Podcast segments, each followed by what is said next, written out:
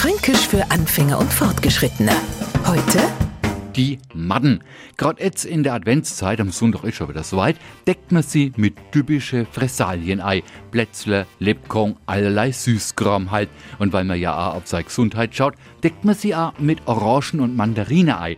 Neulich habe ich mir wieder mal sowas vergerchert. Ich kaufe mir also drei Säckler von den Vitaminbomben. Da haben auch gekommen, reiß es auf war nicht überall mindestens eine dabei mit einer Matten? Weil bestimmt wieder irgendwas wer in der Auslach im Supermarkt rumknietscht hat. Weil wir wissen noch, ob die Südfrüchtler auch schon recht lätschert sind. Na, waren's bislang nicht, aber durch ihr Rumgedrücke sind es wann. Und ich darf jetzt alle mit einer Matten wegschmeißen. Damit sie jetzt auch der Neufranke mit mir richtig ärgern kann, ich spreche von einer Delle in Früchten. Einer lapprigen, weichen, faulen Delle an der Matten.